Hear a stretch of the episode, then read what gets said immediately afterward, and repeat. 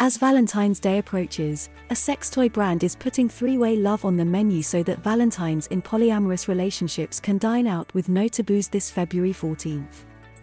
Romantic relationships involving three people are one of the new forms of love that mainstream society still has some difficulty accepting. Although glimpsed in TV show and movie portrayals, polyamorous relationships are also a reality. In fact, 28% of British people recently confided that they would consider entering this kind of relationship. As a result, sex toy brand Lelo has decided to help three way lovers step out with no taboos this Valentine's Day. In London's Shoreditch district, the brand will open a pop up restaurant that monogamous lovers can pass on by. The eatery will logically be called Throuple, a term describing a polyamorous relationship involving three people.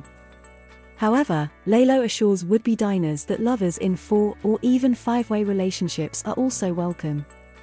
15 tables are available for reservation via the website lelothrouple.company UK.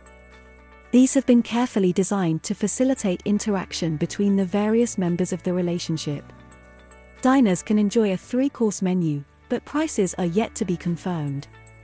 While this is evidently a marketing operation, since the restaurant will open for one night only, Lelo is seeking to shake up long standing conventions and to encourage everyone to feel free to live and love as they like. The brand explains that it hopes to encourage people in polyamorous relationships to not feel restricted by the social norm of monogamy. ETX Studio. ETX Studio.